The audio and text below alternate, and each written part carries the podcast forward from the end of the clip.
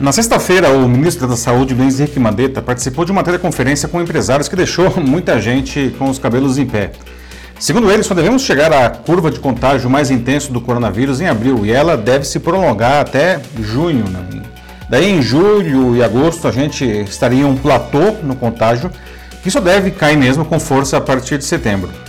Já no sábado, o governador de São Paulo decretou quarentena no estado mais populoso do país, desta terça-feira agora até o dia 7 de abril, podendo ser prorrogada. Ou seja, as restrições pela pandemia podem se prolongar ainda por bastante tempo. Parece que esses anúncios tivessem sido há muitos dias, mas isso aconteceu há apenas dois, três. É que as mudanças no cotidiano das pessoas têm sido tão intensas e tão rápidas que a sensação de insegurança cresce. E uma das coisas que mais aflige a gente agora é a empresa onde eu trabalho ou o meu próprio negócio vão sobreviver? O que eu preciso fazer para salvar o negócio? Para muitos, a boa notícia é que isso é perfeitamente possível, mas mudanças às vezes profundas podem ser necessárias. Nessa pílula de cultura digital, eu vou explicar como isso deve ser feito. Eu sou Paulo Silvestre, consultor de mídia, cultura e transformação digital, e essa é mais uma pílula de cultura digital para começarmos bem a semana, disponível em vídeo e em podcast. Bom, gente, Primeira coisa, mantenham a cabeça no lugar. Nessas horas é fácil se tomar pela incerteza e até pelo pânico, afinal, se antes a gente tinha o controle de nossas vidas, agora a gente vive à mercê do imponderável. O problema é que isso pode levar ao medo, que é um sentimento paralisante, não? e nos impede de seguir adiante e até deixa as nossas ideias confusas. Eu sei que é algo ruim, mas não é o fim do mundo, a gente vai junto sair dessa. Então, primeira coisa, vamos manter a calma, tá? E não parar a vida. Vamos continuar a produzir, a trabalhar dentro da nova realidade, em que muita coisa passará a ser feita online. Mas antes de pensar em como faremos isso, temos que pensar em nós mesmos como consumidores. Tem gente que ainda tem medo, por exemplo, de comprar algo online. E não é pouca gente, tá? O Ibope mediu que cerca de metade dos internautas brasileiros nunca comprou nada online principalmente porque eles têm medo. Bom, essa é uma excelente hora para perder esse medo, né? Serviços online podem ser tão bons ou até melhores que seus equivalentes presenciais. Alguns segmentos já estão totalmente à vontade com as suas versões online, como o próprio varejo, a, a mídia, o sistema bancário, entre muitos outros. Não? Mas mesmo esses ainda poderiam fazer muito mais. O principal entrave é que tentam ao máximo fazer uma simples transposição do atendimento presencial para o digital, e essa não é a ideia. O meio digital ele tem a sua própria dinâmica, seus recursos, sua linguagem. A gente tem que aproveitar isso ao máximo, tá? Pensar criativamente, romper paradigmas mesmo. Eu posso dizer isso com absoluta segurança. Eu trabalho com transposição de serviços do presencial para o digital desde que a internet comercial foi liberada aqui no Brasil, há 25 anos. Né? No momento eu estou, inclusive, trabalhando em vários projetos assim na área de educação. Afinal, as escolas estão fechadas e os alunos precisam continuar estudando. A educação, por exemplo, é uma área que tem incríveis recursos para trabalhar à distância, mas ainda patina. Sim, existem excelentes cursos à distância que preparam seus alunos de maneira, se duvidar, até melhor que os seus equivalentes presenciais. Tá? Mas a maioria erra ao tentar colocar nas diferentes telas a experiência da sala de aula e não rola isso daí. Porque não tem sala de aula, né? não tem lousa, a comunicação com os alunos é feita de uma maneira totalmente diferente, o uso do material didático é diferente. Aliás, o material didático é ou deveria ser diferente. Então, os planos de aula não podem ser os mesmos, claro que não.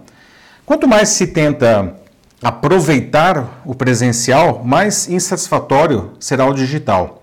E não pense que estou aqui minimizando esse desafio, não pense que estou dizendo, ah, isso é muito fácil, né? Eu sei que não é, né?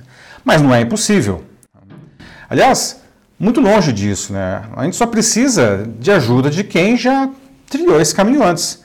Portanto, eu não estou aqui dourando a pílula, tá, gente? Infelizmente, Muitas atividades não podem ser transpostas para o digital. O setor primário e secundário da economia, por exemplo. Não. Claro que eles podem melhorar e muito seus processos, inclusive automatizando muitas tarefas. Isso, aliás, já vem sendo feito com bastante sucesso.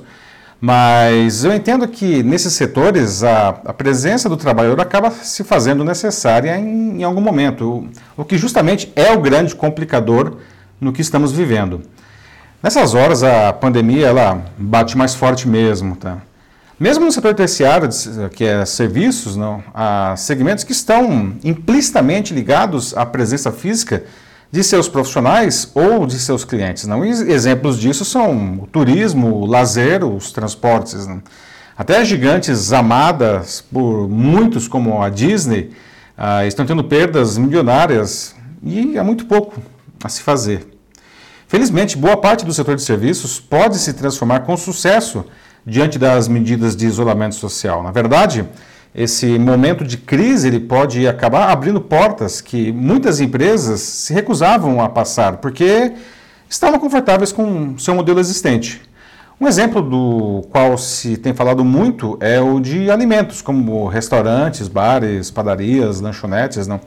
O movimento desabou ou simplesmente foi proibido em algumas cidades. O que, que vão fazer? Vão quebrar todo mundo? Vão mandar todo mundo embora? Não? Claro que não, né, gente? As entregas, elas continuam permitidas e as pessoas precisam comer, isso não muda, né? Mas não é só ter um telefone, um cozinheiro e um motoboy. Né? Quem fizer só isso enfrentará uma queda forte nas receitas mesmo, tá? Por exemplo, como se relacionar com o seu consumidor? Claramente não pode ser da mesma forma. Aliás, você sabe o que cada um deles come? E quando come? Como pede? Não? E como que você fala com ele? Que? Não fala? e os métodos de pagamento? E de entrega? O que, que mudou? Dá para mudar muita coisa aproveitando esse momento de crise. É mesmo para pegar os limões e fazer uma limonada, como diz o ditado.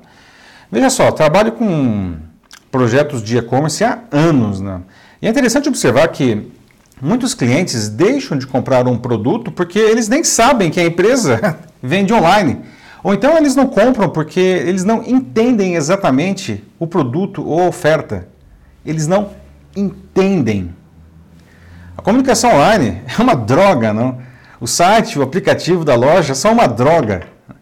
O cara ele quer comprar e a venda não é feita. É como se tivesse um, um cliente olhando a vitrine de uma loja física e deixasse de comprar porque ele não encontrasse a porta da loja ou porque o vendedor só falasse russo. Né? Algum lojista aceitaria isso? Mas é o que eu vejo no e-commerce por aí. Não? não interessa qual seja o nosso negócio, a gente tem que experimentar novos formatos, a gente tem que ser criativo, tem que ser inovador. Não? Até coisas que parecem muito doloridas nesse momento de crise podem ser saídas inteligentes. Por exemplo, eu estou impressionado com as mudanças que a Globo está fazendo. Nunca pensei que veria a Globo cancelando as suas novelas no, e programas de auditório para proteger as suas equipes e o público que participa delas. Isso pode ter um impacto profundo no negócio da emissora, mas não podia deixar de ser feito. Trocou tudo por reprises. Por outro lado, ampliou enormemente o tempo dedicado ao jornalismo, um produto que a população está buscando muito nesse momento. E está fazendo isso muito bem. Decisão ousada, mas, na minha opinião, muito acertada. Ou seja, a transformação do seu negócio nesse momento pode implicar em mudanças mais duras, especialmente se você acha que está sem saída. Estará sem saída do jeito atual, mas e do novo jeito? Esse isolamento pode nos levar a novas formas de conexão. Já pensou nisso? Pois então pense, tá? E haja. A vida não pode parar. Você não pode deixar de trabalhar, de produzir. Seja um profissional liberal, seja uma grande empresa. E se estiver inseguro ou não souber como fazer isso, me chama para conversar. Afinal, são 25 anos de experiência nos mais diferentes serviços online. Vamos juntos encontrar esse novo caminho para você. E bom é que essa consultoria pode ser também feita online sem nenhuma perda de qualidade. Só mandar uma mensagem aqui para mim. É isso aí, meus amigos. Eu sou Paulo Silvestre, consultor de mídia, cultura e transformação digital. Um fraternal abraço. Tchau.